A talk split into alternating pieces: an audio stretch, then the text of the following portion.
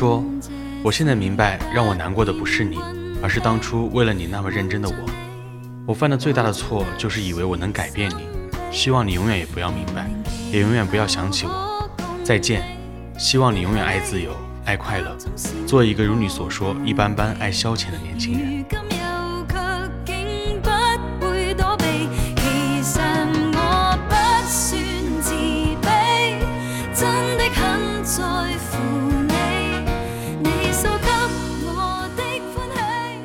说：“看到王家卫说了这样一句话，我不知道该怎么和生活中无法失去的人说再见，所以我没有说再见就离开了。”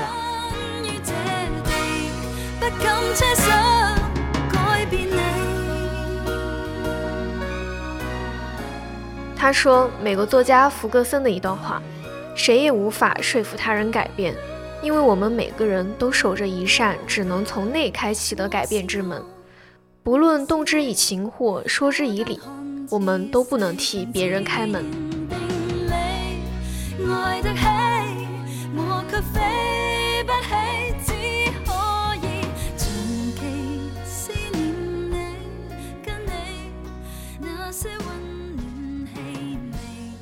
Hello，大家好，欢迎收听这一期的多云转晴，我是顺子。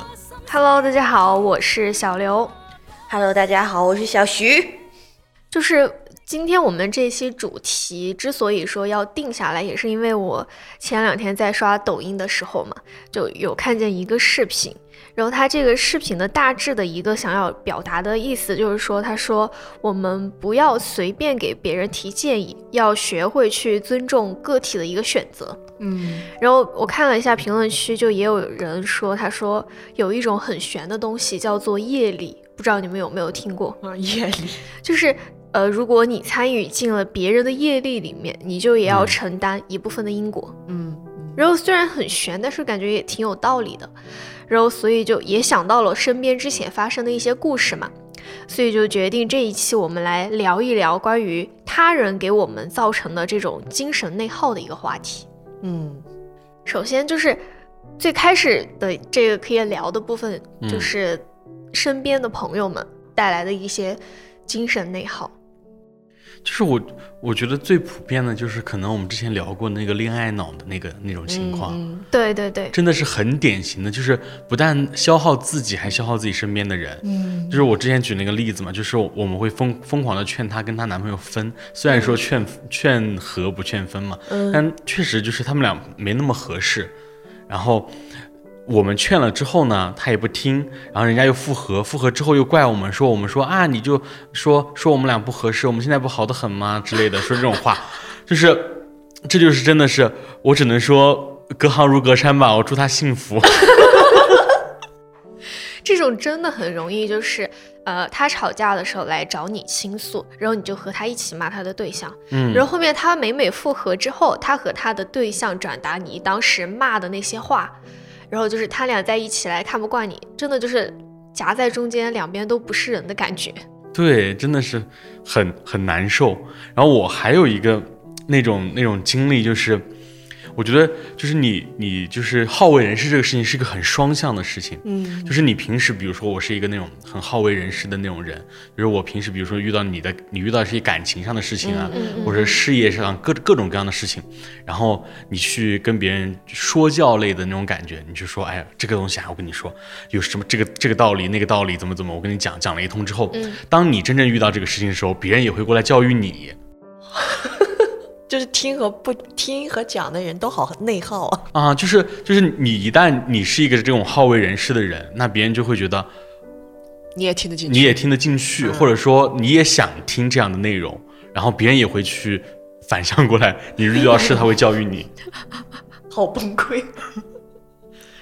像我的话，哎呀，我就觉得这期选题当时看到大纲的时候，简直就是为我写的，量身定做，对吧？所以你是呃。被说的人还是你是说别人的人？我是被说的人啊！就刚他刚刚讲到的那个恋爱脑，但是我感觉我是一个有底线的恋爱脑，就是我的朋友说完之后就只在我这停了，我不会转达出去，就 是这种。因为你没有听进去。哦，但是反正就是很好玩，很好玩。就是我，嗯，很久没有谈过恋爱了，然后大概应该是在二零年的时候，我遇到了一个男生，那个男生要比我小很多，零一年的。然后那个时候我就很喜欢他，很喜欢他，但是呃，可能也是因为年纪小，也有可能可能就各种各样的原因，其实他是有一点这种。吊着我和利用我的意思的，哪怕他本本意不是这个，但是表现出来的结果其实是这个结果。嗯，然后我的朋友们就是一直说啊，你确定要这样吗？在这个过程当中，你最后一定是得不到什么什么，然后你一定会怎么怎么怎么。我那个时候就觉得我不，我是我是这个世界上最伟大的人，你知道吗？然后因为跟那个男孩相处，他也会给我讲很多他之前的感情经历啊，怎么怎么，我就觉得。我可以改变他，我就是他温暖的狗吗？你当时是不是觉得他和你之前认识的男生都不一样？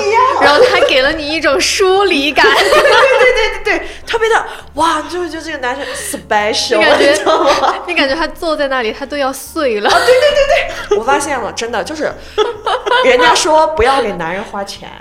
我觉得给男人花钱都是好的，不要心疼男人。一旦开始心疼男人，你的世界就完蛋了，因为他会给我讲很多他以前的事情哈。嗯，啊，我听着我就觉得好可怜啊，一定要有一个人来保护他。所以说，给男人给男人花钱倒霉一辈子，心疼男人倒霉三辈子。对，但是我当时就觉得天啊，一定要有一个人来保护他，那为什么不能是我呢？然后。更奇葩的点就来了，我们应该认识两年，但是我们没有谈恋爱。两年，你们居然是缠缠了两年？呃，没有纠缠两年，纠缠应该是只有一年，但是认识了两年，在这个过程当中，我甚至没有跟他谈恋爱。但是呢，我基本上就是女朋友该做的我也做了，妈该做的也做了，啥该做的都该做。但是最后我的结局就是非常的凄惨，就是啥都没有捞到的那种。但是好就好在，呃，可能我觉得，哎呀，爱情这个东西，也就是爱爱这个，再爱爱那个嘛，对吧？这个爱着爱着不爱了嘛。然后脑子一清醒的时候，回顾自己的很多过去的那些事情的时候，就会觉得内耗，嗯，真特别内耗。因为讲起来听起来很轻松，但是那个时候我应该去年一年，我可能就会下班嘛，因为我们俩还是同事，下班回家的时候，就会坐在出租车上，突然就哇哇的哭。就去年吗？对，去年，然后我就觉得我好崩溃啊，就是那种哇，很痛苦那种内耗，就是感觉就看见什么都能想起他，就是莫名其妙开始哭。对，然后就是那个时候那个内耗的程度是，也其实也不是说大家听不进去朋友说的话，我觉得，但像我这种有。就仅限于我这种有底线的恋爱脑哈，就是不会给别人 就就去中间传来传去的，就是其实也能听进去，嗯，但是人他就是要有一种奇怪的侥幸心理，他不是，我觉得他不是，你觉得你是可以改变他的？对呀，我跟你讲，女人一旦有这种心思，女人就完蛋了。我突然想到一个我我的一个经历吧，我我身边有个朋友，他就是。他也是那种，他那段时间陷入了那那段那个感情了，但是我们都不太看好那个男生，然后然后但是他也是那种比较听劝的那种人，他说，他那我怎么办？我应该怎么判断他是不是渣男啊？然后我就我就给他提了几个建议嘛，就是那种嗯就不太靠谱又又有点好笑的那种那种建议，就是说你可以去问问问你喜欢的男生，或者说你们俩有有没有确定关系之类的，然后你可以去问他，你说你喜欢我什么？嗯，他说。我喜欢你跟别人不一样，这种男的就肯定是渣男。好会说呀，这种 就是说，就是判断这个男的是不是渣男的那个依据，可能就是这个男的会不会说一些废话。对对，你不一样。当然，每个人都是个体，都不一样。对，就是一些正确的废话。他如果说这种，那就是比如说你问他喜不喜欢你啊，他说我当然啊，我一点都不讨厌你，就这类似于这这种话，你知道吗？就是。就是他会，他会把这个东西概念给你模糊掉，那这种人就可哇，可能是渣男。我好崩溃，我感觉我脑子里回想就 就是很会打太极。对，我们那会儿还有一个，就是当时后来就是我真的是忍无可忍，嗯的时候，我跟他要说拜拜了，给他打电话跟我说，哎，我怎么回事？反正就哎很酸，就是我类似于我跟他说，我跟他说。你不要成为一个坏人哦。然后他跟我说：“可是你离开我，我就要成为一个坏人了。”救命啊！但是你知道，当时的我躺在床上拿着手机，哭的哇哇的在那哭，觉得哇我们好 special，我们好虐恋情深。嗯嗯，现在想想就只能觉得何必？嗯，干什么？图了个什么？而且刚才就是接着顺子说的那个，嗯就是你喜欢我什么？这个我突然想到这个点，就是说，如果你问一个人说你喜欢我什么，那那个人他说的一些形容词，比如说喜欢你乖巧，喜欢你懂事嗯这种词，那我觉得也是很可怕的一件事情，因为他喜欢你的这种特质都是具有利他性的。对对对，如果嗯一个人说，他说我喜欢你自信，我喜欢你上进，我喜欢你强大，我觉得这种才是可以就是纳入考虑范围里的。还有人会说说我喜欢你什么？我喜欢就是就是你这个人啊，因为是你，所以我才喜欢你啊，就这种，很多男生都会说这样的话。这种就是一种话术吧，是吗？对，我觉得是一种很典型的话术，就是你不知道回答什么的时候，你就很统一的话术啊，因为是你，我才喜欢。啊、就是可能真的，我可能有打破很多恋爱脑朋友的那种幻想了，因为这句话真的是就像像是一个万能公式的那种，就是有的女生可能会认为，这她说不定真的是因为我很我很特别，嗯，但是每个人确实都很特别嘛，但是他不一定是你在他心目中是最特别的那一个。嗯，对的，天哪，其实也挺特别的吧，因为特别好利用。扎心了。是，那然后再再说回来嘛，就是说，还是我们说说前面这个劝分吗？啊劝分的这个事情，就是你们有没有听过一个句话叫“听人劝，吃饱饭”？嗯嗯，你觉得这句话合理吗？你们？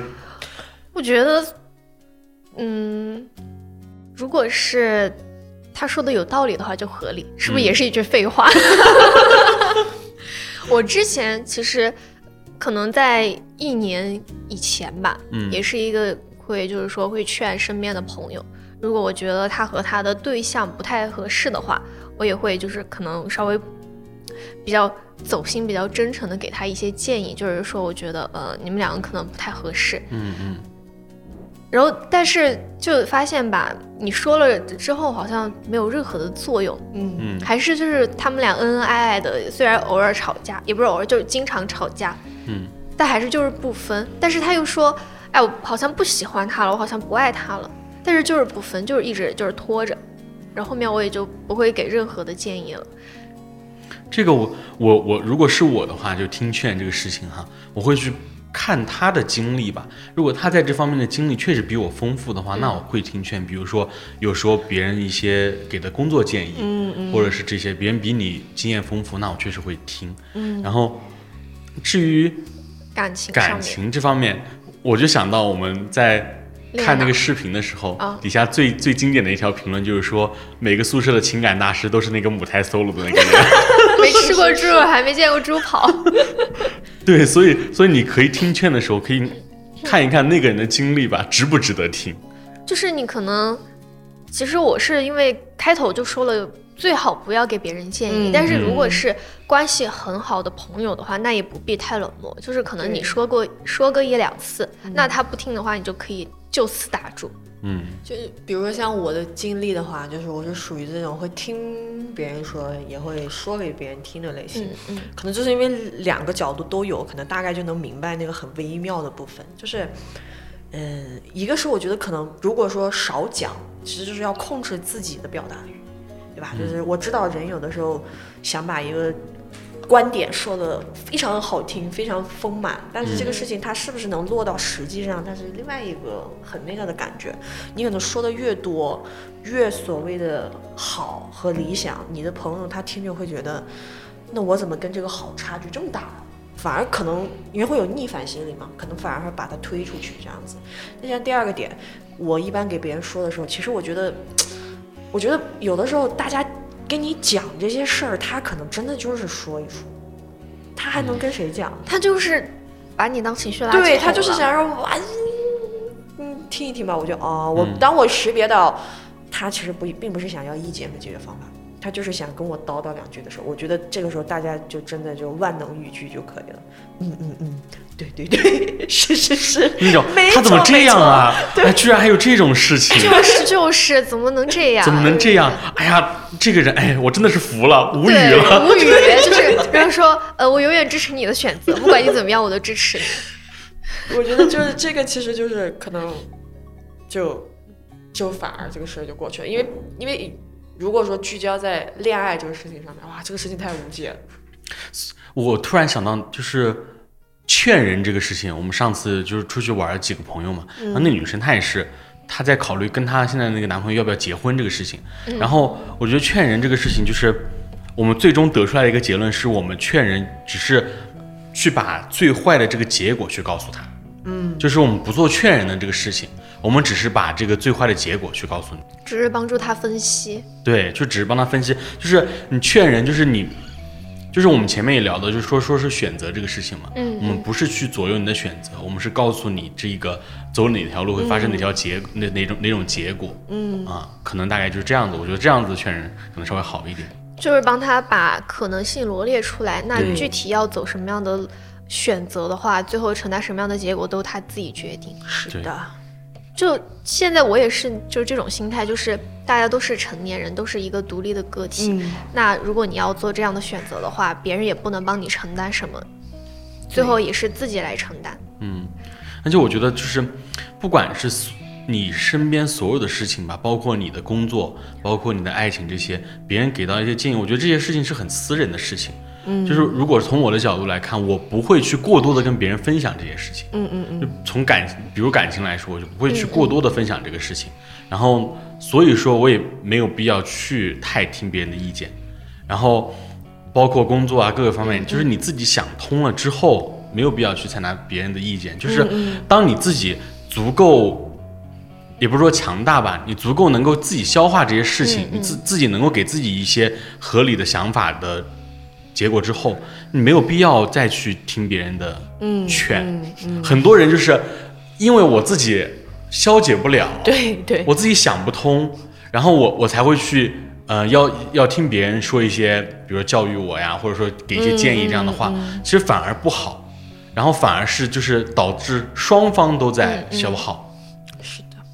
就你自己又在内耗这个事情，我又过不去，然后呢，别人又给我提了一点意见，我又要跟这个人去消耗我们之间的那种感情，就是真的是一个双向的消耗了。就是你说到呃，就是不会太过于去分享私人的事情，这个我不知道是不是可能有点嗯男女的一个差异。嗯嗯就是我之前如果有，就是如果会和异性有什么沟通的话，或者说是在暧昧期间有什么聊什么天，嗯，那个聊天记录绝对是会被发到群里，是是是是是是是。是，然后就是你永远不知道你对面有几个人在和你聊天。对对对，就女生女生确实好像是这样子，我之前看很多女生寝室都会这样子，就大家一起帮她帮她出出谋划策那种，嗯就然是说啊，我要怎么回，我要怎么回。对，包括男生宿舍可能也会有这样的情况，嗯，但是我我好像是一个，可能我跟宿舍的人关系也不好吧，怎么回事啊？就是关系也不是特别好，就大家不会去太说这样的事情。我和我大学的室友说的也和一两个会熟一点，其他的我不会就是说很多。嗯，包括我跟我现在的朋友，我们都是，就是通常只是都是他分手了，我们才会得知这个消息，他谈了这个对象。就中间的过程，我们大家都不会去参与什么的，我们就大家都只知道一个节点，哦，谈了一个新新对象啊，这个对象分了。然后可能分了之后，我们再去聊一聊，哎，你们为什么分了呀？然后怎么怎么的，就是再去复盘这个这个这个过程，可能就会更好。你在中间掺和很麻烦，真的分了，那说不定你也以为你插了一脚。这种说不定会被记恨上。对，我们的相处模式，我跟朋友的相处模式就是谁谁谁谈恋爱，我们就会隔一段时间问怎么样怎么样怎么样，就是会这种。如果要是不给我们说的话，我们还会觉得你为什么不跟我们分享？对，你为什么不跟我们分享？就是会隔一段时间，可能想到了这个话题会问一下，但是不会每天都围着这种事情来说。哦，那不太会吧？对对对，可能也因为我跟我朋友隔得比较远吧，我们我们平时联系的也没有那么频繁，平时就聊一些有的没的，就不会太聊这种比较深层次的那种话题。有可能我觉得把那个事儿，就是说为了给你讲出这个结论，要把前因后果全讲一遍，好累啊。嗯，对，嗯，反正就是经常我朋友有时候和我说啊，他说我又和谁谁谁吵架了，然后我说怎么回事？他说，哎，说来话长，两三句说不清楚。对，会这样子。那其实就是在聊到那个我们开头说的那个看的那个视频嘛，嗯，然后他就说每个人其实都有自己的业力，然后我也是看见了这个说法之后，就是说你不要介入别人的因果的这个说法之后，我就更坚定了我不要去多管闲事的这个心态，嗯，然后一旦就是说你这个心态已经就是建立起来了之后，你再看身边的一些事情，就不会轻而就是很轻易的为他生气。然后对自己的情绪造成一个消耗的过程，这个就是很像我们那天就是在就是在讨论嘛。我们就是出去玩的时候，每天晚上固定会有一个那种开会的环节。哇，你们真是会有一个固定的开会的环节，就是早会晚会？对，然后固定开会的环节，大家就会就会说一些就自己的那种就看法。然后有一个很典型的一个事件，因为。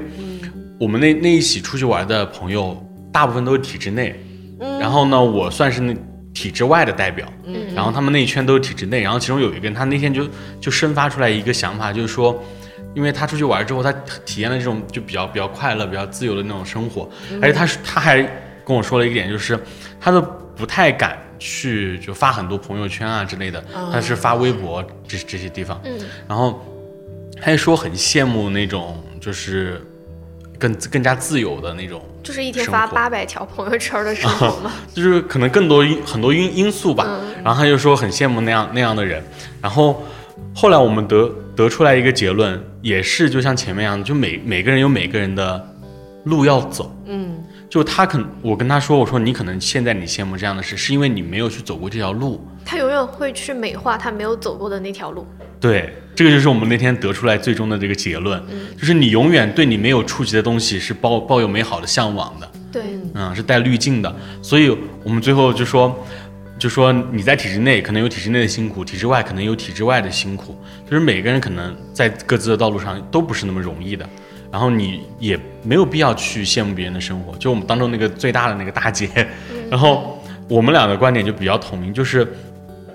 你如果如果你坚定选择，你说我这条路我我打死我我不愿意走了，我走不通了，那你大大可去选择一条新的路。嗯，如果你能够为你自己的选择承担后果的话，嗯嗯，这个就是一个很很重要的，就是你一旦能够为自己的选择承担后果的话，那你就消除了很多内耗。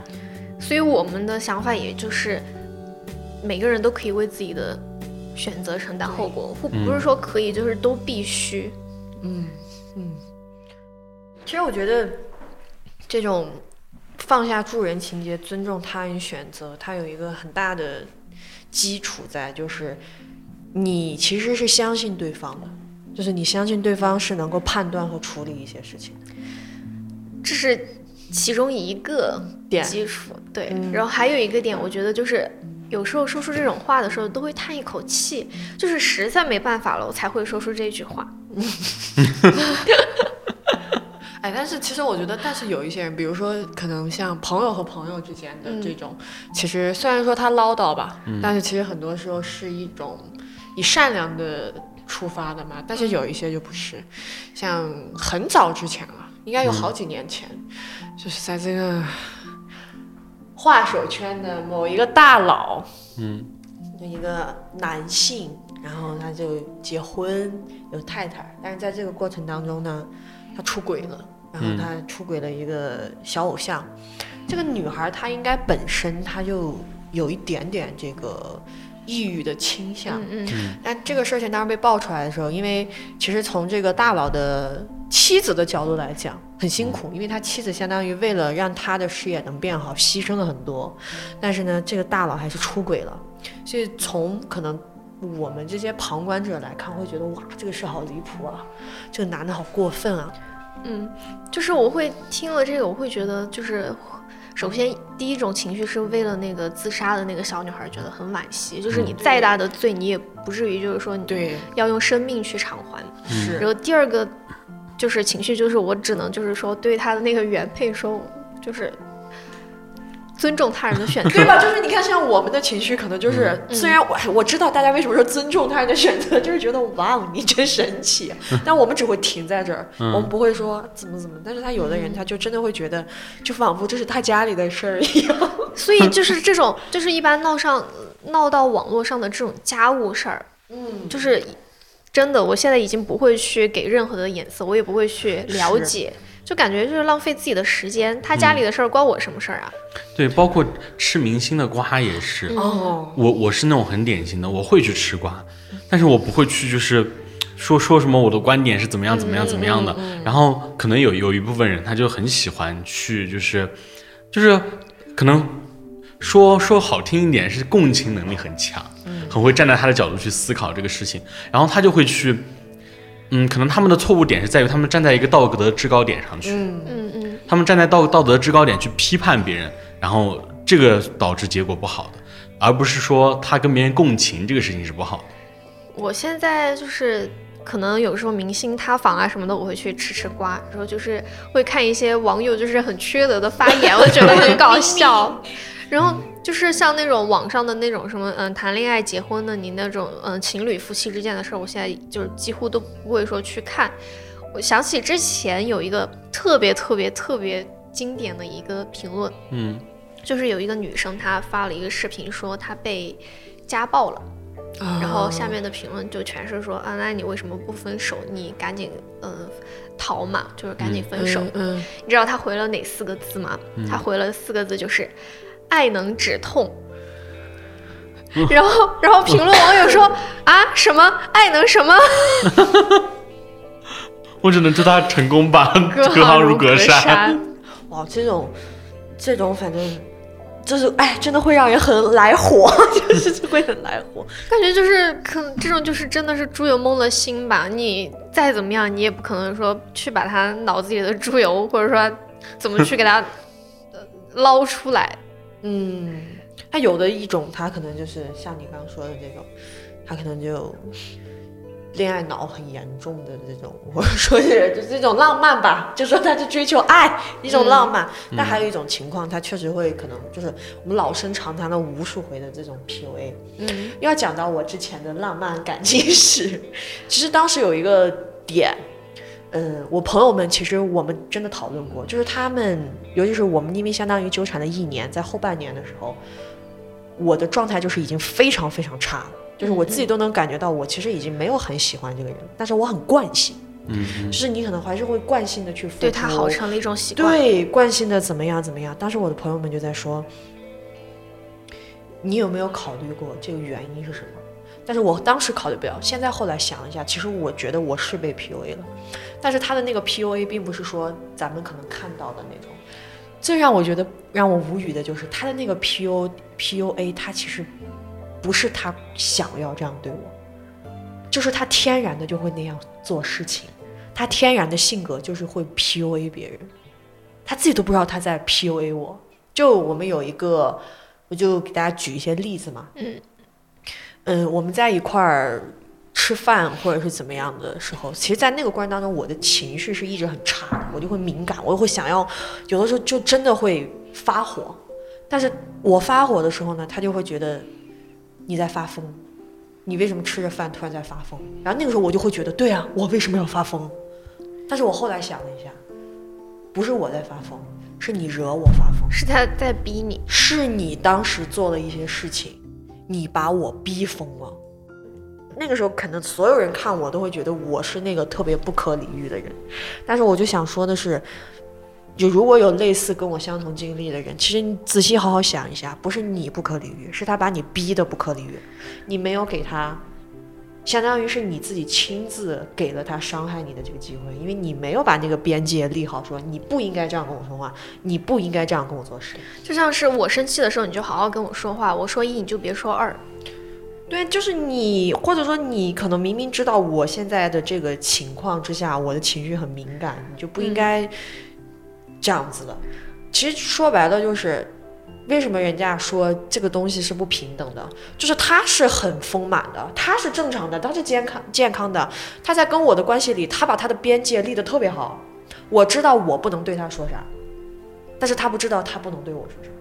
所以后来我就发现这个东西很重要，跟别人相处的时候一定要把这个东西立好。你这个突然让我想到那个视频，就是有一个男生分享他女朋友在车上哭，他说吃了一碗面。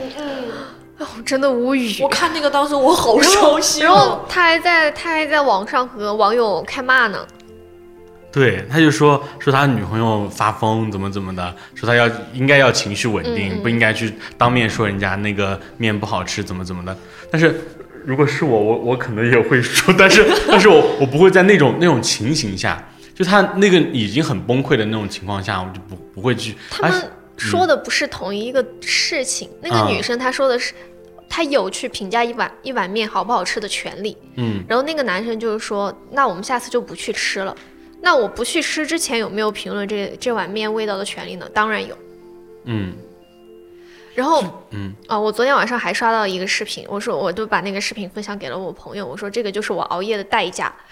那个视频就是也是一对情侣吵架，嗯，那个女生说，她说为什么我给你说我和你说话你总是不回应我呢？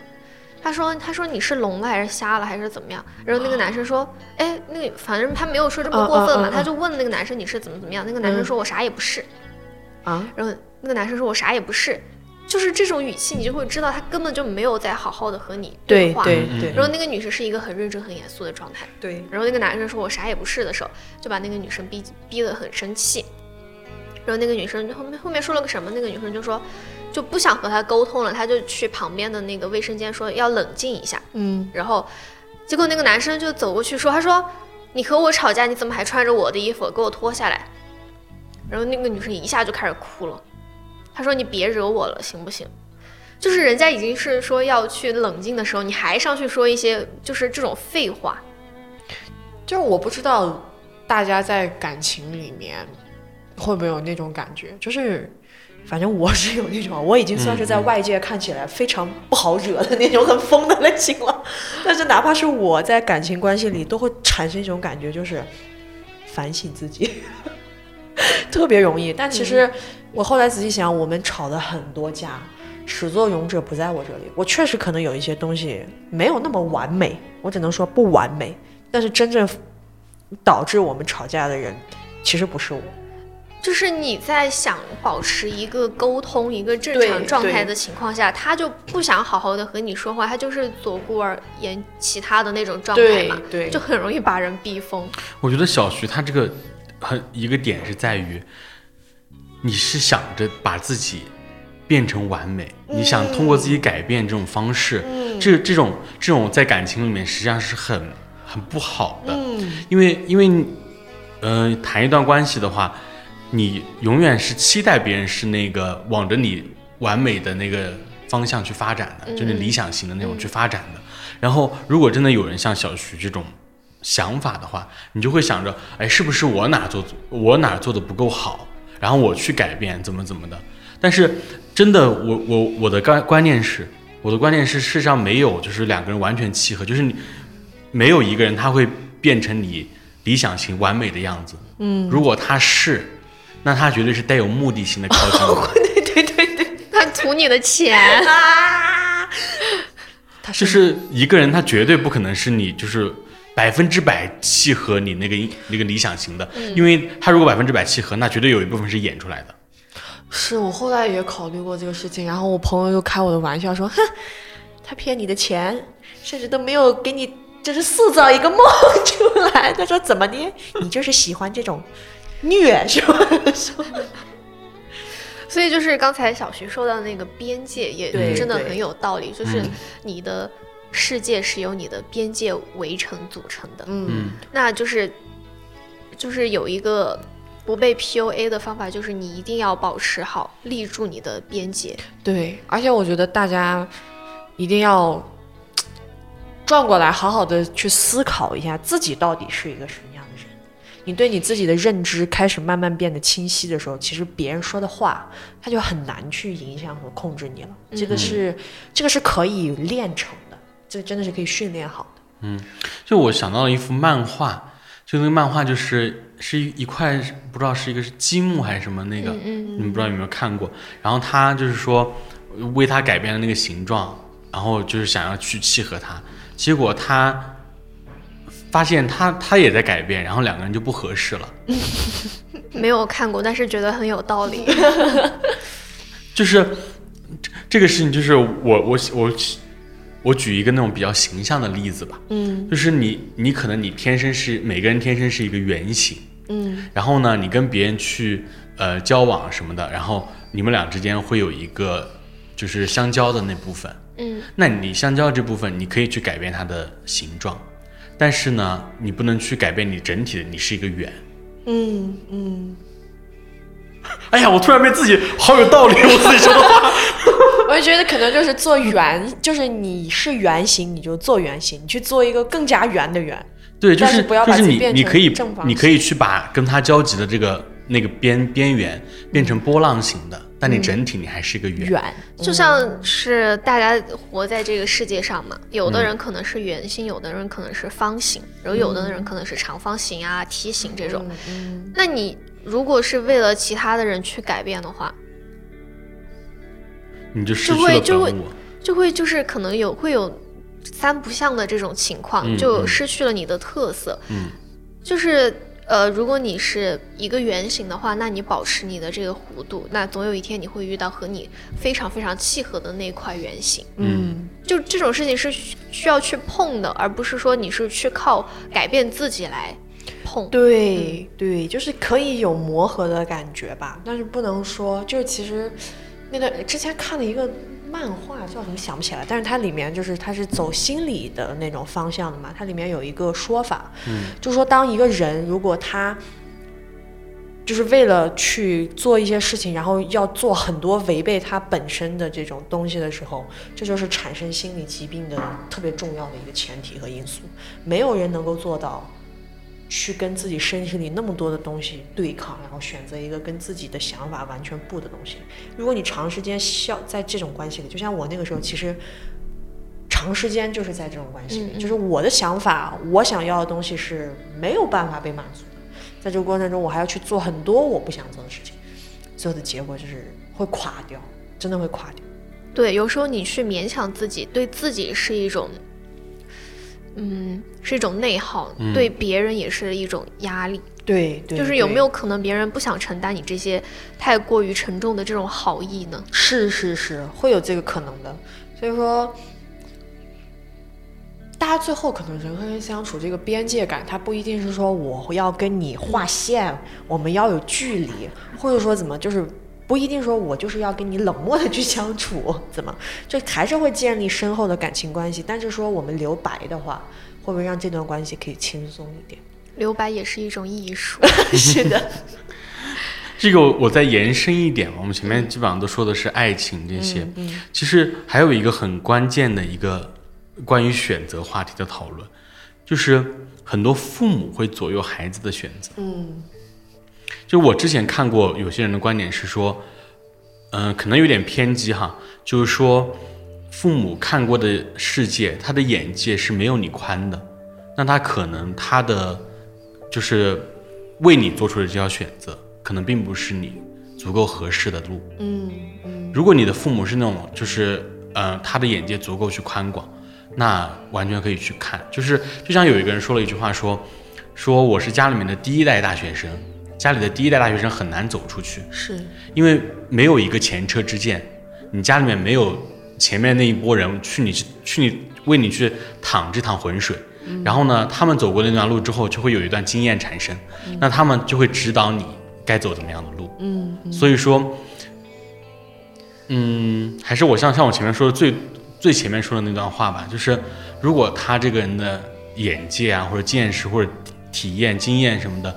比你要更丰富的话，那你可以去听他的建议，因为很多时候，嗯，可能不是说绝大部分吧，但是绝对是有一部分的父母最后影响了孩子，然后导致孩子没有去过上自己想要的，或者说没有走上更好的那条路。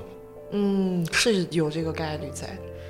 那可能对于听人喜欢劝别人的人而言，可能就会想说，你相信他一点，他是可以自己把这个事处理好的。你的那些建议和意见，你观察观察嘛，然后再考虑要不要去说。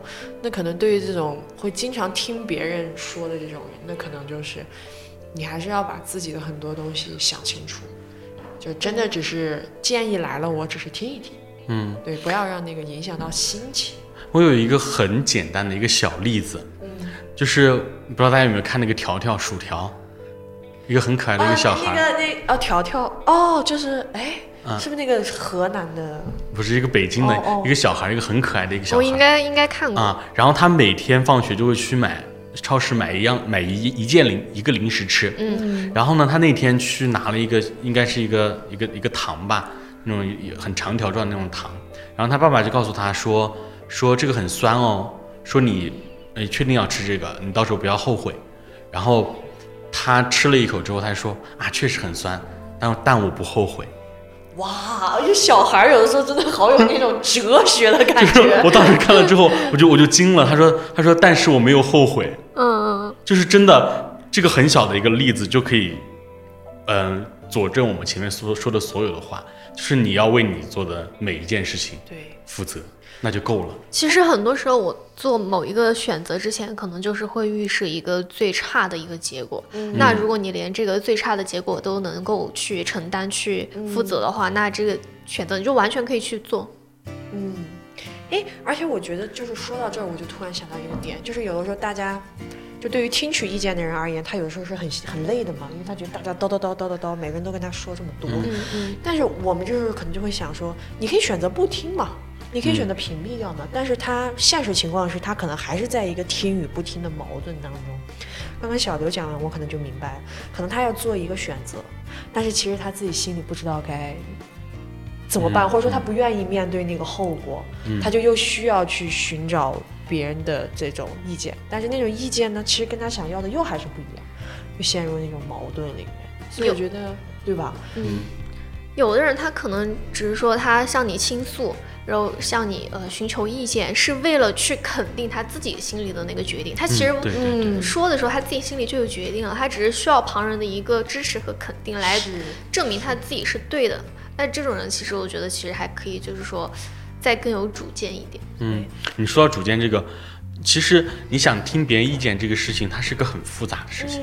就是我我说我需要听你们的意见，所有人都过来发表意见之后，那实际上你周围的声音是变得更嘈杂。那谁来最后决定你来走哪条路，接受哪个意见呢？对，就是像就是拿工作举例子，就是有时候我们去开会啊，或者怎么样怎么样，一定会有一个最终的决决策者。嗯，那很多人陷入这个，就是说听不听取意见这个矛盾当中，就是因为他自己没有承担起做决策的这个责任。对对，就是别人给再多意见，那都只是意见。嗯，最后做决策的还是你。嗯，是这样。嗯，我觉得大家可以尝试着，不不用考虑说啊，我的性格怎么怎么样，其实不用设那么多线，就去尝试着去做一次决定，承担一次后果。建立一下自己的自信，慢慢的都会好起来。对，而且就是作为给建议的人的话，其实我最近有一个道理，就是悟到了一个，就是说你不要说你要去拯救谁，嗯，对，不要说你要说感觉自己好像是呃圣母心泛滥、圣父心泛滥，说呃谁谁谁非你不可了，不可能的。是的，是的，谁离了谁，地球一样会转。嗯，而且真的，我觉得你。太为别人费心，对自己来说也是一种消耗，对，太消耗自己了。就是我有时候光听别人分享那些事情，我都已经觉得打脑壳，就是听得我抓耳挠腮的。我就觉得这个事情好复杂，如果我自己遇到，我都不一定能处理好，我凭什么给你意见呢？嗯，会会有这种会有这样的状态。而且他听了就算了吧，他要是没听的话，那你去花费的时间和精力又怎么算呢？我还不如多看两部剧。这样的这样的情况真的非常非常的多，就是你很认你我我反正之前是会遇到过的，因为我不知道这是这是不是艺人和爱人的区别，就是我们艺人就是会有一种使命感，大家跟我聊一些就是生活上的，就是或者是感情啊、父母啊，各种跟我聊完之后，我一听完，我说天啊，他面临一个这么艰难的选择，我一定要帮他。然后我真的就是很努力，你知道吗？很苦口婆心，就很苦口婆心，可能就是会真的是那种长达一个小时的长聊。嗯嗯。完了之后好，然后之后你就你跟他说，你先这样做，再这样做，再这样做，看看会不会有效果。你就恨不得给他写一份策划。对，我都恨不得就是去手把手的指导他。嗯嗯。最后发现人家去跟我说一说的时候，真的很受打击。就是我有时候我就是听别人跟我倾诉这有些事情哈，就是我不知道是不是我的问题，就是我听着听着我会我会走神。是是是。我和顺子都是 I S F J。哦，你们两个是 S 呀，怪不得 我们俩是 I，哦，就你们第二个是 S 嘛？啊啊啊，对对对，S 那个就很吓人，害怕，就就会走神，然后我只能说，嗯，对对对，是这样的。哎，其实我觉得说到这里，我们其实可以想一想，如果是像你们这种类型的人，如果遇到别人想跟你讲事情，但是你又不好意思拒绝。嗯，那应该怎么委婉的拒绝呢？我我不会拒绝，但是我我会听，因为我我前面也很听我们节目，也可能知道我是很喜欢听别人的故事的那种人，但是不妨碍我走神，走一半听一半。对，我就很很爱听别人这种故事，然后就是真的网不知道大家网上有没有搜过，有一个就是叫什么回答万能公式那种敷衍语录，这种就是你就很很受用啊，是吗？是是吗？他怎么这样子啊？哎，还有这种事？我是看过那种聊天记录，就是六十秒的语音，压根都没有点开。啊，对。在点开，天啊，他居然这样！然后，然后对面又接着说，聊了好多。这个其实我们也付出了时间和精力来当他的情绪垃圾桶呀。就是我觉得，就真的就听就好了。我有时候就是，就是出于一个听，然后关键是我有，比如说我们出去玩那天，我们不是每天晚上都要开会嘛？那每天晚上开会的时候，我有时候就是插不上发言，因为会有比我更想要表达的人，然后我就会得得举手说：“我这时候可以说话了吗？” 所以有的时候他真的就是只是自己想想去表达，想去说，嗯，对。而且就是真的，呃，有时候给了一些建议，然后对方根本就是毫不在意的这种情况，就是很恼火。然后你也会，你也会陷入一种就是最开始我们说的这个情绪内耗的这种状态里面嘛。然后其实最近有一种学说，也不是学说，就是最近有一种说法还是挺火的，就是我们每个人都有自己的一个能量场，我们每个人都有自己的一个磁场。对对。然后和这种可能自我能量比较强的人打交道的话，然后我们的心里就是和他们聊天什么的，我们就会感觉到有一种。嗯，放松的宁静和快乐。是的。那如果和这种呃能量很低的人，就是很丧的人打交道，我们就会被迫也是跟着去内耗自己，反而就是会陷入对自己的这种怀疑和焦虑里面。就是包括一个，我上次看了一个大师一一个说法，他说。他他这个说的是跟就是跟你身体里面的气有关，嗯，他说你要保持你的情绪的稳定，他说他说你不管是那种开心还是生气还是各种情绪，说说喜怒哀乐，嗯就是带就是对应的五行怎么怎么的，它是五行是一个平衡的，嗯。然后如果你这这时候气太盛，或者说你这时候太悲伤，嗯，或者怎么样。然后它会影响到你这个整体的这个气，嗯嗯。他说你你需要就是比如说我可以去气一下，但是我要尽快把这个气给收回来，嗯嗯。然后就是保持一个就是就是气或者说能量场的一个均衡，然后对你就整体来说是一个很好的事情。对，对你这个是中方的嘛？然后我还有看见西方的一个叫做霍金斯的一个学者，他提出的那个能量层级表，就是他是从二十。到一千的这个区间，就是以两百为分界线嘛，嗯，然后两百以下都是一个负层级的能量，两百以上是一个正的层级的能量，嗯，那它负的有哪些？它负的就是有有骄傲、愤怒、欲望、恐惧、悲伤、冷淡、内疚、羞愧，然后这些情绪对你这个人的状态带来的影响就是一个负的影响。如果是勇气、淡定、主动、宽容、明智、爱、平和、开悟，那这些情绪对你整个人的塑造就是有一个正向的一个作用的。嗯，所以说我们现在，我现在已经到了开悟的境界了。我现在可能是一个淡定的境界吧。就是包括我们出去玩，我朋友他们也会说，说我真的是很很情绪稳定的人。嗯，可能也是，就是出去玩这个事情吧。因为我觉得出去玩这个事情就是一个很享受的一个事情，就没有必要因为一些小事而不高兴，不高兴来导致你的情受受情绪影响。我觉得你整体要保持一个欢乐的氛围就好了。嗯嗯啊，就包括你自己的人生也一样，就是没有人可以一一生平顺的。对，就是所以你说你保持一个那种，嗯，那种平和的心态，就是跟我的名字也很搭。大家可能就是不要去，就爱这个东西是可以人为加深的，痛苦其实在某种程度上也是可以被人为加深。不要把那个东西特别的觉得很痛苦，走不出来，或者是去钻那个牛角尖。可能释然一点的话，反而你可能会更好的走出来。有的人他会很享受呢，自己就是在一种下坠的状态啊，是是是。怎么说呢？就是他会觉得好像自己就是这个样子了，然后他好像就是需要别人来拯救他，或者说我不要你拯救我，我要拉着你一起下坠。那我只能就有病吧？这种人软一点。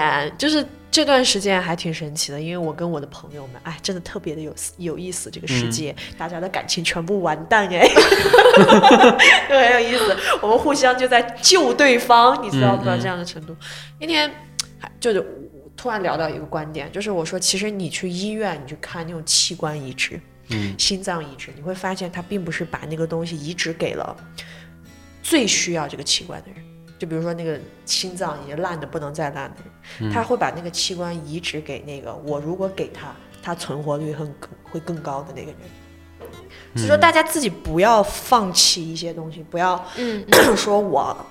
彻底荡下去了，然后等着别人来救你，不会的。我实话实说，像我这种人，如果我感觉你躺那儿等我来救你，我不会救你的，绕着走。对我只会，我只会真的会觉得是那种可能，大家说我其实还想让自己变好，你能不能帮帮我？其实大家会去处理这种人的对对对，嗯啊，说的好有道理啊。因为我觉得，像如果一个人他躺在那里，他三天五头都在用同一件事情，嗯，都在跟你讲，就是如果是很大很可怕的事情，我们另说嘛。但如果就是停留在这种感情或者是生活的状态里，我就会觉得，嗯，你喜欢，嗯，你喜欢这种感觉。包括很多人那种就是寻短见这种，他其实并不是真正的寻短见，他是在。就是发出求救的信号，对，然后他这种还是可以救回来，但是你真的是那种就是已经心如死灰的，他不会去，不会去让让别人有这种拯救的行为，他找个角落自己就去了。呃，他那个，哎呀，说到这里，就是因为我我有类似于这样的朋友，嗯，就是确实一般这种有，尤其是有这个抑郁症这种引起的自杀，其实很多时候是因为他已经不知道咋办。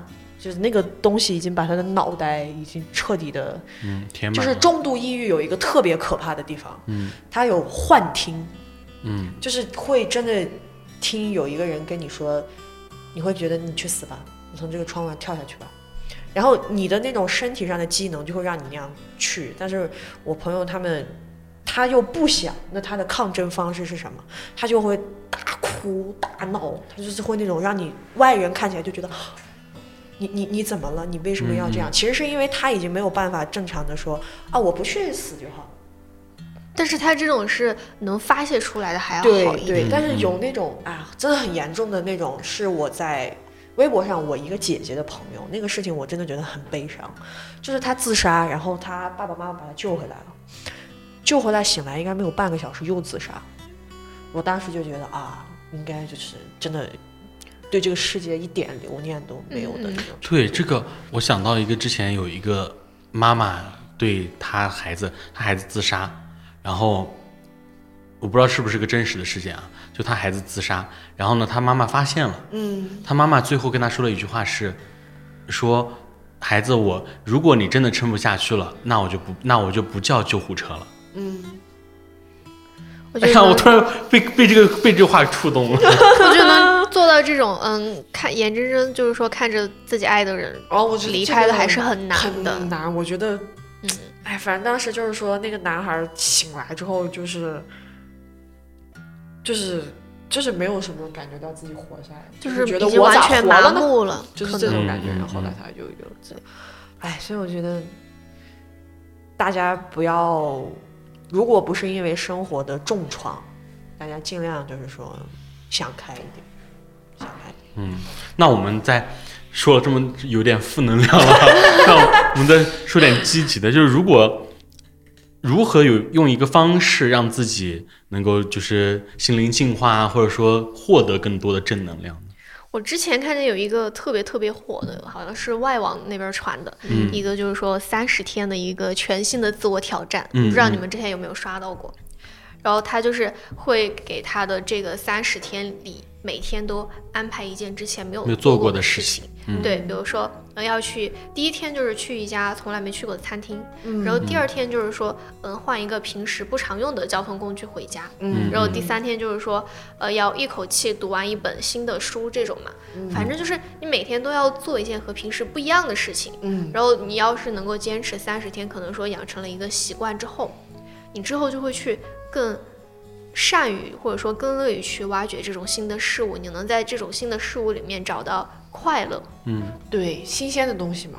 对，最后你就也是一个全新的你了。嗯，就像我，我觉得应该你可以从一些比较外化的地方去改变，你可以让自己就有一种那种心理暗示。你比如说，哎，我一直是个长头发，那我把头发剪短一点。嗯，那就是也很多人就是本来是长发，然后受了情伤之后就剪短了，然后一个全新的自己。全新的自己，对。对，其实是一个方法，啊、是一个方法。然后就是很多你可以让自己稍微变得更好一点的方式，对比如说什么，呃，换一个新发色，然后我开始护肤了，嗯或者说，哎，我我以前从来都没有尝试过，我晚上睡前喝杯牛奶，点个香薰蜡烛，怎么怎么的，嗯嗯就是可以去通过一些很外外化的东西，让自己去体验一些新的体验，嗯那你会感觉到一些新的感受吧。嗯。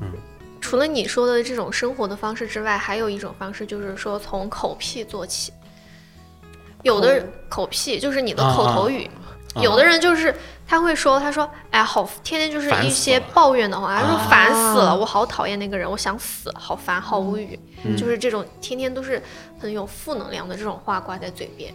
那如果你尝试着说，哎，就是说一些夸自己的话呀，这种，比如说，哎，我好像这件事情我居然都做到了，我真棒，或者说今天天气这么好，好开心啊，或者说，呃，今天吃到了这个东西还挺好吃的，就是哎，还挺开心的，还挺快乐的。心理暗示。对对对，就是你多说这种给自己有正向的这种心理暗示的话，你整个人的这个能量场是可以得到净化和提升的。嗯，我经常看那个一个博主，他就是那个拒绝内耗那个博主，嗯，他就说就是内耗前我是什么样子的，内耗后我是什么样子的 那个对比，他就是实际上他的那个道理很简单，你就是说你不去想太多这个事情，对对，然后你就可以消解这个内耗。对，而且就是大家都是肯定都是想和这种能量强的人做朋友的。那你自己的能量提升起来、进化了，那你吸引的嗯，朋友也是，就是说是一样的那种能量强的人。对，反正心理暗示真的很管用。我当时嗯真的就是，我说我可以，我没事，不重要。慢慢的，你真的就是会你开悟了，对，就开悟了。你刚说那个口癖，我真的觉得我就是这种人。今天早上他还在跟我聊天，我说调休的调休延长了我对时间的感知，嗯，我感觉我活不到五一。这 个会。这时候我们就要拿起我们之前有一期说的要避震，就是我们要把什么什么烦死了这种换成烦发财了。烦发财了。对对对，我们要控制住，控制住，控制住。之前那段时间闭了一段时间，后面现在没闭了。没必要，但我现在不会不会打笑死了，我会打笑鼠了。笑鼠我也是，我我是笑死和笑鼠一起用。所以，而且你就是你口癖，如果嗯经常都是那种很消极的话，那你朋友也会就是说会有一点不太好的影响。就像之前我们的那个另一个主播豆豆嘛，嗯然后他就会对这种很消极的这种聊天状态有一个很抵抗的这种情绪。我觉得这是一种自我保护的机制吧。对对对，所以我们今天就聊了很多嘛。其实最开始我们想表达就是说，你要遵遵从自己内心的那种感受，也尊重别人个体的选择。对，然后就不要情绪内耗这种。就是其实归根结底，就是说你要有一个自我消解、自洽的这种。能力，能力，嗯嗯，啊，对你如果能够自洽，然后自我消解，然后你散发出更多的正能量，那你就会吸引更多正能量的人，然后你的生活就会心理暗示一步步往好的方向去发展。是的，嗯，然后至于听不听别人劝这个事情，就像我最开始说的，就是可以听，但是最终的决决策者还是你自己。是的，所以我们最后就祝大家能够越来越好。我们做到尊重自己，尊重他人。嗯，就是其实我是觉得，每年的春天好像也是是最难熬的，好像春天是抑郁症高发的季节。对对对。那现在春天差不多都结束了，已经马上要迎来夏天了，然后我们就要从这个自我内耗的这种情绪中走出来，去迎接一个盛夏。嗯。那这一期的多云转晴到这里就结束了。如果大家也有类似的一些想法的话，也可以在评论区和我们。留言沟通，嗯，那我们就下期再见，拜拜。